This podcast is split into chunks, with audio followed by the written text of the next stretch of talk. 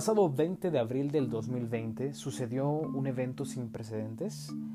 Por primera vez en la historia, el precio del petróleo fue negativo en el mercado de futuros. Sin duda, esto es un evento que sella perfectamente el momento por el cual se atraviesa. El gran confinamiento por la pandemia de COVID-19 ha alterado significativamente nuestra forma de vivir, lo que pasa en el mundo todo el planeta se ha ido sumando en diferentes etapas a, estas políticas de aislamiento y ha cambiado nuestra forma de comercializar. Hoy sabemos que el impacto sanitario es grande, pero todavía no conocemos lo profundo que va a ser el impacto económico. Muchos países han optado por la misma política de aislamiento, donde se han cerrado eh, comercios llamados no indispensables y eso ha generado pues desempleo, eh, pérdida de poder adquisitivo y se pronostica que mucha gente entrará a pobreza. Dentro de esto, eh, este evento, el precio del petróleo también eh, pues sufrió el impacto de lo que está sucediendo. Quisiera primero recordar qué es una economía de mercado para poder explicar qué pasó con el precio del petróleo. Una economía de mercado es diferente a una planificación estatal donde el Estado dirige la economía y decide cuánto se va a producir y a qué precio. En una economía de mercado, esto lo hace la interacción de la oferta y la demanda, estableciendo un precio de equilibrio.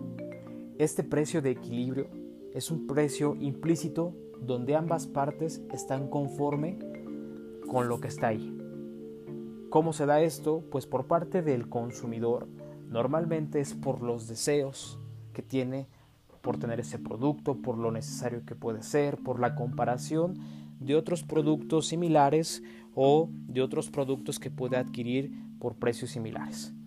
De la otra parte del productor, el productor también eh, tiene que ver con sus costos de producción, con lo atractivo que está siendo el producto que va a comercializar para ver si pone su lana en una inversión, si se para temprano, si quiere sacar algo sobre ese producto.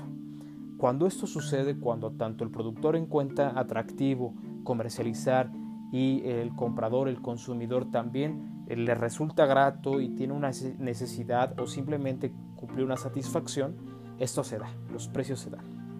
Esto es una economía de mercado. Siempre una interacción de la oferta y la demanda, ¿no? donde si a lo mejor un producto deja ser atractivo, pues varios empresarios dejarán de comercializarlo. Una vez dicho esto, eh, recordemos que el precio del petróleo o los commodities como se le llaman a las materias primas, pues sufren alteraciones grandes de sus precios. Esto sucede normalmente porque puede destruirse un patrón de producción por una plaga, por una sequía, por un incendio o por un cambio de comportamiento en los humanos. Por eso, los humanos en las abstracciones que hemos inventado, creamos un mercado de derivados, un mercado de futuros. ¿Y qué es esto? Es la oportunidad de nosotros ampararnos y protegernos a las grandes fluctuaciones que pueda haber en los precios. Vamos a imaginar que nosotros nos dedicamos a hacer papas a la francesa y que hoy tenemos que decidir el precio en el cual vamos a vender estas papas. Seguramente lo primero que vamos a pensar es cuánto me cuesta operar la renta de mi local, eh, mis empleados, la luz, el gas y obviamente mi materia prima que es la papa. Pero si hoy yo tengo incertidumbre de cuánto va a costar esa papa porque he visto que ha cambiado mucho de precio en los últimos meses, pues seguramente no sabré si estaré dando un precio correcto y no después vaya a perder porque la papa cueste más que mi producto. Es por eso que nace esta idea de establecer acuerdos de futuros, es decir, generar un precio a lo mejor por un año completo donde yo acuerdo con el productor de papas que vamos a comprar, él me va a vender unas papas, yo voy a comprar unas a un precio determinado por todo el año, es decir, en un mercado de futuros, donde yo ya estoy amparándome, ya conozco perfectamente cuál es el precio al cual lo voy a comprar.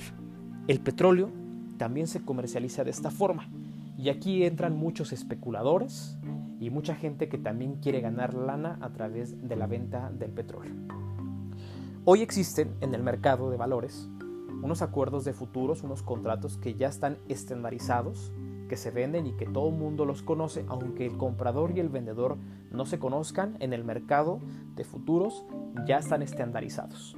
Normalmente son mil barriles de petróleo, se establece una fecha de vencimiento que normalmente es mensual y tienen una característica, que a su vencimiento del contrato de futuro de un mes, te voy a entregar los, los barriles de petróleo que hayas comprado. Los traders, los especuladores, lo que hacen es ir a ese mercado de futuros y especular con el precio. ¿Qué significa eso? Adquirir un contrato de petróleo con un precio, esperando que cuando llegue a su vencimiento el precio actual sea más elevado y tú puedas generar la venta y ganar de la diferencia del precio de compra que tú tuviste con el precio de venta de lo que se le llama el precio spot, es decir, el precio de mercado, y con eso generar una ganancia. Mucha gente está, está eh, que, se dedica a, especular, lo hace así.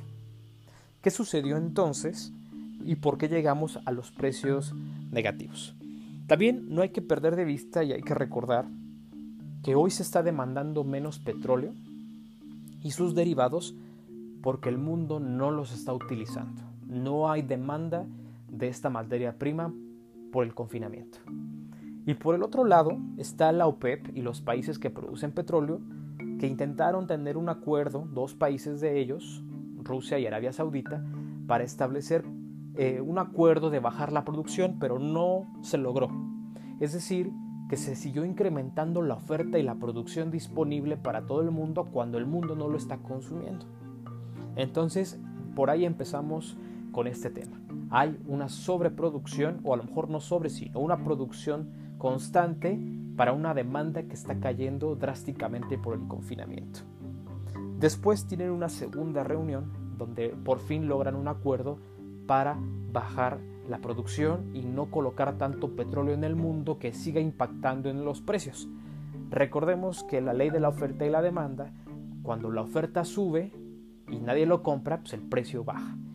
Y pasa lo contrario, cuando la demanda se incrementa, la demanda se incrementa y mucha gente quiere el petróleo, va a pagar más para podérselo quedar. Entonces aquí tenemos un choque de la oferta donde el mundo está siendo, este, vamos a ponerlo de esta forma, invadido por mucho petróleo. Está inundándose de petróleo y no hay quien lo pueda adquirir. Eso es algo bien importante para poder comprender hay mucho petróleo que nadie está comprando. Posterior a esto, hay gente, los traders, los especuladores que han comprado o que compraron más bien contratos de futuro que ya venían a vencer y que vencían el 20 de abril.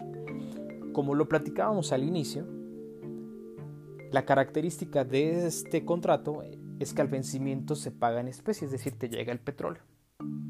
Como nadie está comprando y ellos tenían contratos de futuro, pues ya llega el vencimiento y lo normal es que les llegue el petróleo, pero eso significa un costo de transporte, de almacenamiento, también significa que es muy peligroso eh, tener petróleo, no es que lo puedas poner en tu cochera, eh, es complicado tenerlo porque es explosivo, es inflamable y es peligrosísimo. ¿Qué es lo que tratan de hacer? Pues venderlo, tratar de venderlo para que no les llegue. Pero no hay compradores por lo que está pasando en este momento en el mundo o se encuentran con un precio spot barato. El precio spot, recordemos que es el precio de mercado.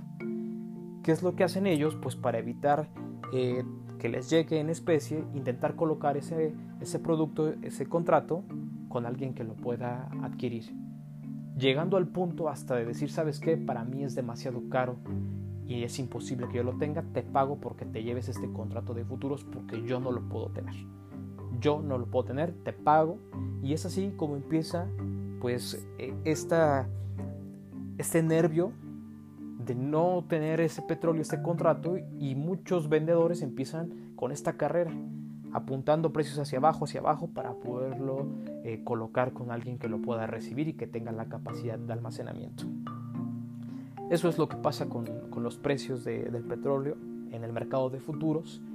Es un evento, como lo platicamos al inicio, que no se había dado y tiene también que ver mucho por el exceso de oferta, la poca demanda y los contratos de los especuladores.